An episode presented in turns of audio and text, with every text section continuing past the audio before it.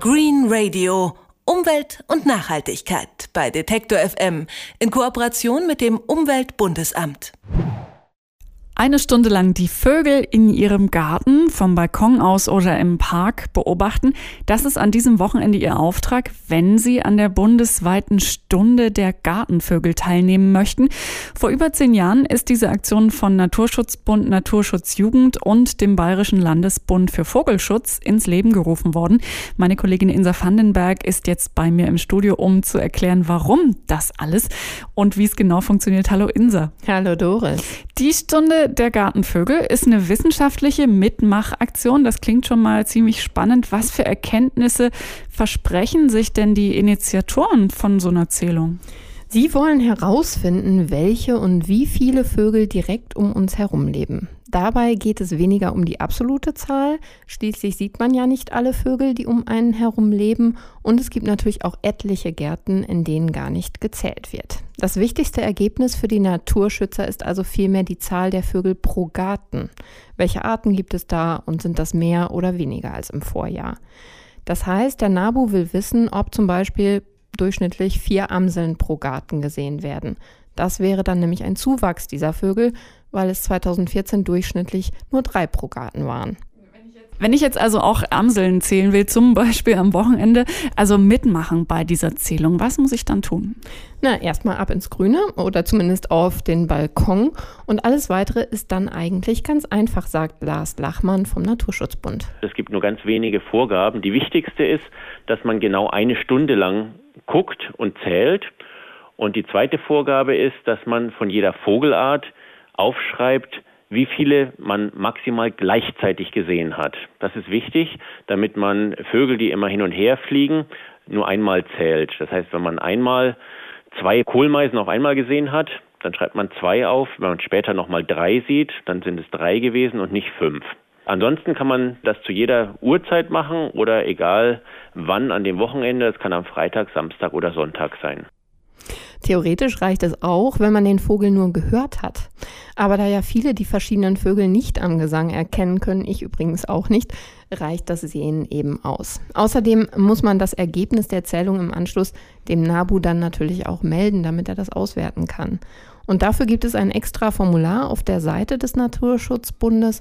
Man kann aber auch einfach eine E-Mail schreiben oder sogar auch eine Postkarte. Oder man ruft auf der eigens geschalteten Hotline an, die man Samstag und Sonntag erreichen kann.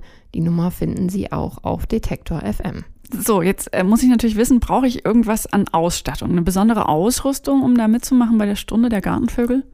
Nicht unbedingt. Lars Lachmann vom NABU empfiehlt zwar ein Fernglas, aber das ist nicht unbedingt notwendig. Aber einen anderen Tipp hat er. Man kann sich natürlich vorbereiten auf die Stunde der Gartenvögel und schon mal die wichtigsten Gartenvögel sich zu Gemüte führen. Dafür haben wir bei uns auf der NABU-Webseite unter www.nabu.de auch Porträts von den wichtigsten Gartenvögeln und auch die Stimmen der Gartenvögel, sodass man schon mal gucken kann, was einen so erwarten kann. Im Schnitt sind das etwa zehn Vogelarten pro Garten in Deutschland.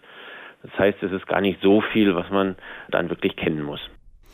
Im letzten Jahr haben 43.000 Menschen bei der Stunde der Gartenvögel mitgemacht. In über 30.000 Gärten in Deutschland ist gezählt worden, hast du mir erzählt. Wer genau macht denn mit bei so einer Aktion?